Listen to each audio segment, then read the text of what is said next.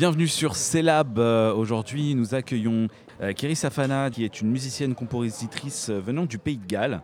Elle revisite le folklore à travers la harpe triple qu'elle utilise comme un outil de percussion aussi. Donc c'est une façon très très euh, particulière de- d'aborder l'instrument. Elle parle le gallois. C'est une langue qui lui tient particulièrement à cœur et euh, à la fois dans sa proposition artistique et dans ce qu'elle véhicule à travers ses interviews, surtout à l'international. Donc du coup, moi je voulais lui poser la question.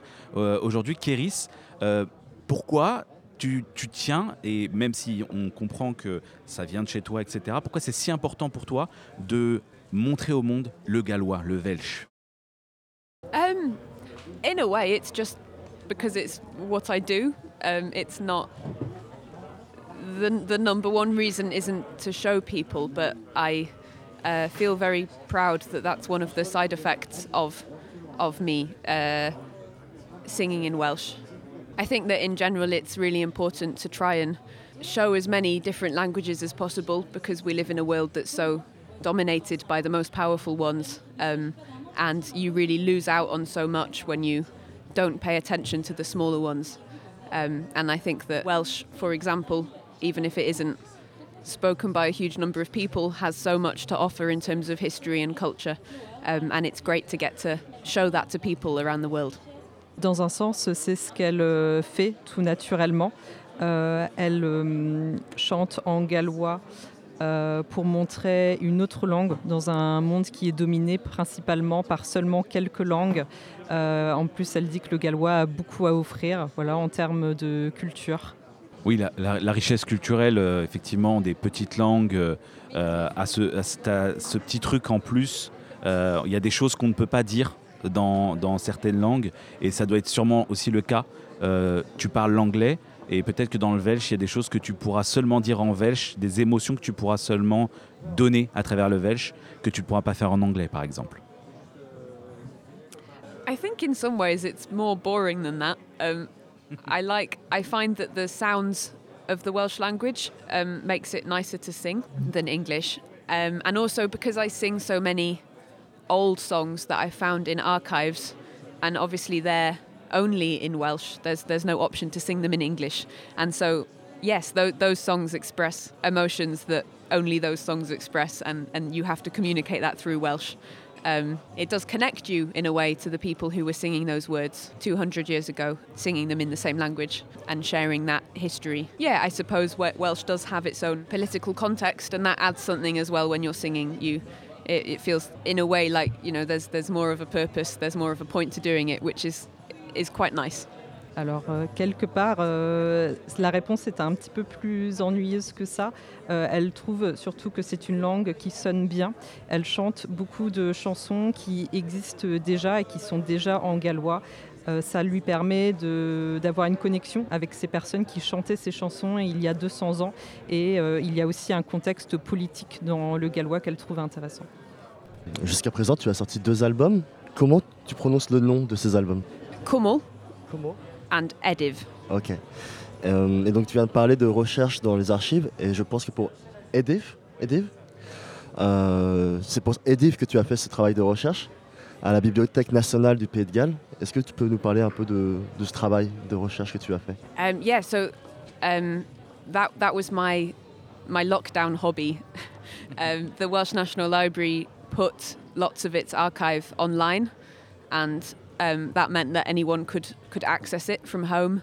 They have lots of old melodies um, that have been digitized. You have photographs of the scores, um, but they also have all of these old songs and in a database, and you go and you search words in, and then it gives you a song with those words in it that was written 200 years ago. Um, and, and that was my favorite thing to do was to think of strange words that I could search in that might give me strange songs back. And so most of the songs on, on Ediv are, are ones that I found that way. Donc c'était son occupation principale de confinement. La librairie nationale du Pays de Galles a mis beaucoup d'archives en ligne. Donc tout le monde y avait accès depuis chez eux. On pouvait y trouver beaucoup de vieilles mélodies, aussi beaucoup de vieilles musiques. On pouvait aussi faire des recherches par mots-clés. Donc elle recherchait des mots étranges qui pourraient lui donner accès à des vieilles musiques de 200 ans. Et, comment tu les as arrangées pour pouvoir jouer de ta harpe? Tu as arrangé ces vieilles chansons pour pouvoir incorporer des influences contemporaines? I I was taught the harp in a very very traditional style and was taught folk music and that's how I learned the harp. Um, and so that style is sort of ingrained in me. But I don't listen to a lot of folk music. I mostly listen to contemporary alternative pop or electronic or classical um, and those styles have been also very much part of my brain since a young age and so when I sat down to start writing for the harp I, I didn't want to force myself to not sound like any of those things. And so I just tried to let all of those influences show through and happen naturally. Um, and I, I, also think that the the triple harp um, really suits a more contemporary style of playing. Not to be too nerdy, but specifically with minimalism, I think that the way that the triple harp is built makes it really good for playing that style of music or music that has that influence. Um, and I, I, just wanted to explore that more. Um, donc elle a appris la harpe euh, traditionnelle depuis qu'elle est très jeune. Après, elle n'écoute pas euh, de folk, elle écoute euh, principalement de la musique alternative, pop, du classique.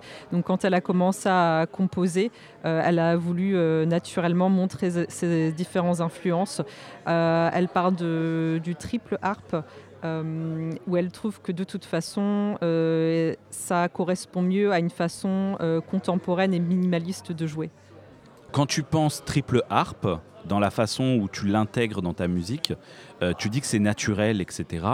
Est-ce que aujourd'hui tu vois la triple harpe comme un instrument qui pourrait s'intégrer aussi dans d'autres genres? Parce que ce qui est intéressant quand on écoute tes albums, entre le premier et le deuxième, on voit déjà une évolution dans ta façon d'intégrer l'instrument. Et euh, ce qui est intéressant, c'est qu'on pourrait se poser la question jusqu'où tu pourrais euh, faire évoluer à la fois ta musique et faire évoluer l'intégration de cet instrument si particulier dans une musique euh, de plus en plus contemporaine et de plus en plus en, avance avec son temps. Aujourd'hui, on parle d'électronique. Il y a des concerts où on fait des mélanges entre de l'afro, de la fusion, du rock, de la trap, du métal. Il y a plein de choses dans lequel en fait on pourrait peut-être intégrer cet instrument qui est magnifique, qui est très simple, comme tu le disais, c'est simple. Donc euh, de par sa simplicité, il peut être intégré dans beaucoup de choses. I think in theory it could go anywhere, and I think it would be great if it did. Um, it's it's quite a limited instrument in lots of ways. I think it would find jazz very difficult. I think there are other types of harps that lend themselves to uh, quite chromatic music. It's it struggles with that a bit. Um, but I definitely think there are ways around all of that, and it would be amazing to have people try and find ways to use it in these different styles instead of doing what I'm doing right now and going, it's just too difficult. um, because I think it's got such a distinctive sound. Yeah, certain certain ways to be played that, that really lend itself to contemporary styles, all sorts of contemporary styles, and um, it would be really great to either either for me or for someone else, other people to to explore how how to make it work with with other styles. Euh, donc ça reste un instrument euh, qu'elle euh, trouve limité. Elle pense que par exemple le jazz ce serait peut-être un peu compliqué. il existe d'autres harpes qui sont mieux adaptées, elle pense, au jazz. après, cette harpe a, un son vraiment distinct, contemporain. Donc elle, aujourd'hui, elle n'y arrive pas, mais elle dit que sans doute que d'autres artistes y arriveront sans doute plus tard. Tout est possible. On est à Rennes, on est en Bretagne et j'ai cru comprendre que tu es déjà allé au festival interceltique de Lorient. Quand y étais allé et euh, qu'est-ce que tu as fait là-bas? Comment tu as trouvé le festival? I've been to Lorient uh, four times, I think now. Um, starting in 2018 maybe and with a gap for COVID and then the last two years. It's quite an important festival for Welsh folk musicians. It's like our favourite festival to go and play at. Okay. um, we all go out in a big gang, um, and it's it's such a it's it is an amazing festival because um, well I don't know nobody outside of Brittany or maybe France has heard of it as far as I can tell, and yet you turn up and there are millions of people in the city all playing bagpipes, and it's like kind of um, incredible and very very strange that that, that really happens. Part of the culture. Yeah. Yes, um, and it's it is amazing to witness how how how much part of the culture it is because um, I think that it's interesting with all the different Celtic nations. Like Wales, maybe has the strongest language situation. Um, we have the most speakers of our of our minority Celtic language, but um, our folk music maybe isn't as in as strong a position as definitely Ireland and Scotland, and I would say Brittany as well in terms of how many people participate. Um, and so it is. It's just amazing to go out and sort of witness how it could be. But I'm also very excited to be a, a very different type of festival now and to get to see another side of of Brittany. Um, and yeah, I guess a festival that's well, it's just very different, and that, that's exciting. Donc euh, elle est déjà allée quatre fois à Lorient, dont la première fois en 2018, donc il y a une pause pendant le Covid, mais quatre fois en tout. Euh, donc elle explique qu'ils y vont en groupe de Gallois, ils sont vraiment beaucoup y aller et elle trouve, euh, bah, elle adore ce festival, elle trouve que c'est incroyable et très étrange d'avoir cette culture euh, ici et que c'est un festival qu'elle avait l'impression n'était pas hyper connu et que quand elle y va, il y a tellement de monde et à quel point du coup la culture celte fait partie de la culture. Pour revenir au trans, elle est très contente de faire un festival euh, différent. Merci. Merci beaucoup. Ça va être euh, la fin de l'interview. Déjà, il, il, sait pourquoi il rigole. Alors, c'est ta première scène ce soir, dans un nouveau festival, comme tu le disais. Un univers qui est complètement différent de ce que l'on attend de ce genre de festival, même si, bon, on attend à peu près plein de genres différents, mais c'est très différent de ce que tu as déjà vu. Comment tu te prépares à ça et comment tu sens ça? Well, I, I've been um, very lucky this year. I've done almost 80 concerts, and each one has been in a completely different type of venue. So at this point, that doesn't bother me. I'm quite used to. Um, last week I was playing in a pub, and tonight I'm playing in an opera house, and that's quite normal for me. Um, my main preparation that I need to do between now and the concert is go and practice how to explain my harp in French. that's, that's my homework. And maybe sleep a bit as well. Donc, euh, elle a l'habitude, parce qu'elle a fait, elle, s'estime chanceuse d'avoir fait euh, environ 80 concerts cette année dans des lieux très différents, dont des pubs, des opéras. Donc, euh, ce qu'elle fait surtout, c'est devoir expliquer sa harpe en français, et puis elle espère aussi pouvoir caler quelques siestes. Et euh, en parlant d'expliquer et d'essayer de, se faire comprendre, je vais faire cet exercice difficile pour vous, c'est lab. Je vais essayer de prononcer en welsh, euh, du coup, une phrase pour la, pour la, pour la remercier et euh, du coup l'encourager. La phrase que je vais tenter, c'est Merci beaucoup pour ta présence et bon courage pour tes scènes à venir.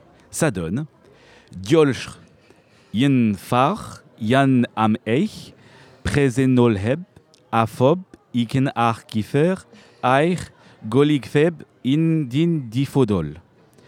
Et bien sûr, parce que j'ai complètement échoué, je vais quand même mettre le petit message.